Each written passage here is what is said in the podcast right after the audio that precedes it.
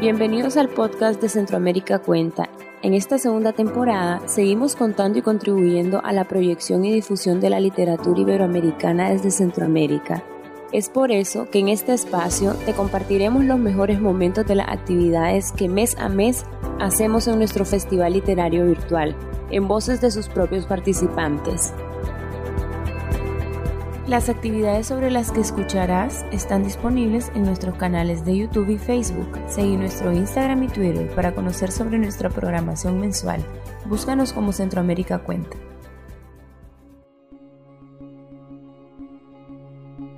...2023 representa no solo una nueva serie de episodios del podcast de Centroamérica Cuenta, sino también el inicio de la celebración de nuestro décimo aniversario.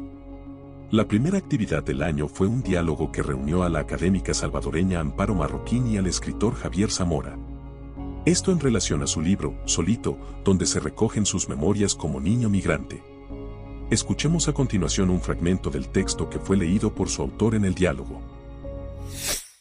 Mis papás decidieron contratar a Don Dago, un señor que visita nuestro pueblo pesquero unas dos o tres veces al año. Nuestro pueblo no es San Salvador, ni siquiera es Zacatecoluca. Tiene una entrada y una salida, una calle de asfalto llena de hoyos que llega hasta el muelle donde los pescadores salen antes del amanecer y vuelven al mediodía a vender la pesca del día. Para el invierno, cuando no deja de llover, la calle de asfalto y el otro camino, el más pequeño, el de tierra, donde vivimos nosotros, se inundan Varios centímetros de lluvia cubren todo el pueblo y tía Mali y yo salimos a la calle a soltar barquitos de papel desde el puesto de pupusas de abuelita Nelly. Los hacemos de papel periódico o de algunas de mis viejas tareas y a todos les escribo la fecha con un marcador negro. A veces les pongo nombres raros, Mumra o Bulma. Otras veces les pongo los nombres de mis papás. Nadie sabe cuándo va a venir Don Dago pero cuando al fin viene, llueva, truene o relampaguee, todo mundo se entera que vino y todos saben dónde encontrarlo. En la cantina de Doña Argentina, bebiendo una suprema bien fría, fumando malboros y con un cenicero de vidrio a la par.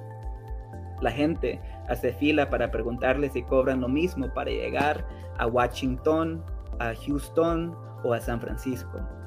Si lleva niños, si lleva mujeres, si lleva hombres más viejos que él, si le puede cambiar la vida a todo. Don Dago le cambió la vida a mi mamá. Tía Mali dice que mi mamá se fue porque no conseguía trabajo. Mi papá se fue por asuntos políticos. La USA es un país más seguro, con más pisto y allá hay trabajo para todos, me han dicho tía Mali y abuelita Nelly. Don Dago se sienta fuera de la cantina en una silla de plástico a la par de una mesa blanca también de plástico. Es la misma cantina a la que yo iba cuando el abuelo se ponía a chupar en la casa. Yo llegaba y le compraba lo de siempre, una pacha de guaro, el muñeco. Y luego me iba corriendo de vuelta a la casa para que se la tomara. Cuando el abuelo se terminaba la primera pacha, yo corría de vuelta a la cantina a comprarle otra lo hacía una y otra vez hasta que el abuelo se desmayaba en su hamaca. Siempre dejaba que me quedara con el vuelto y yo lo metía en mi alcancía de Super Mario, que no abrí hasta el año pasado cuando mis papás dijeron que no tenían suficiente pisto para mi viaje. Abuelita lloró cuando le dije por qué había roto mi alcancía.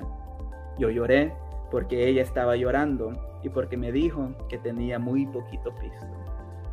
El abuelo dejó de chupar cuando mi mamá se fue y Don Dago ha llevado gente de este pueblo a la USA desde antes que se llevara a mi mamá. Pero ahora, cuando camino a la par de la silla blanca de Don Dago, él le da un jalón a su cigarro y me saluda.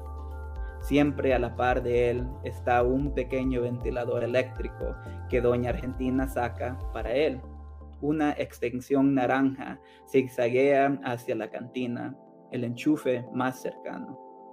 El ventilador se sienta ahí como un chucho obediente que fue entrenado para lamer el sudor que aparece en la camisa polo bien planchada que viste Don Dago.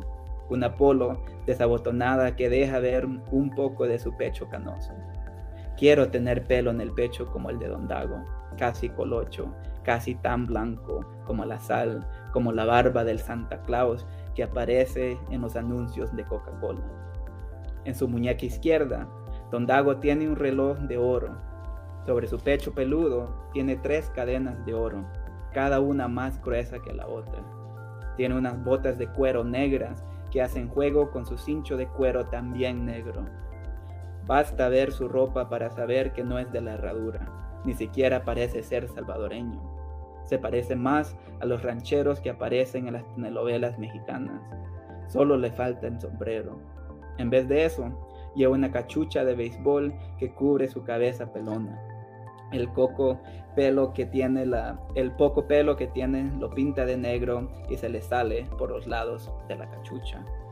El elemento más sorprendente del atuendo de Don Dago es una pieza que no aparece ni siquiera en las telenovelas. Es un monedero negro también de cuero. Ahí guarda sus cigarros, un encendedor Big, un lapicero Big, unos lentes de sol, chicles, todo lo que necesita excepto una pequeña libreta café que guarda en su bolsillo trasero. Con esa libreta, Don Dago crea suspenso luego que la gente le hace preguntas como, Don Dago, disculpe, ¿cuánto cobra para ir a California? ¿Dónde en California? Cada ciudad tiene diferente tarifa, responde, tomándose un trago de su cerveza suprema. A Los Ángeles. He escuchado a la gente decirle con timidez, como si le tuvieran miedo.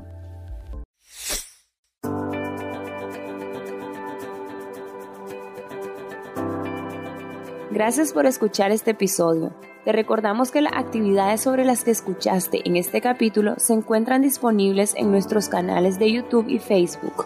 Seguí nuestro Instagram y Twitter para conocer sobre nuestra programación mensual. Búscanos en las diferentes plataformas como Centroamérica Cuenta.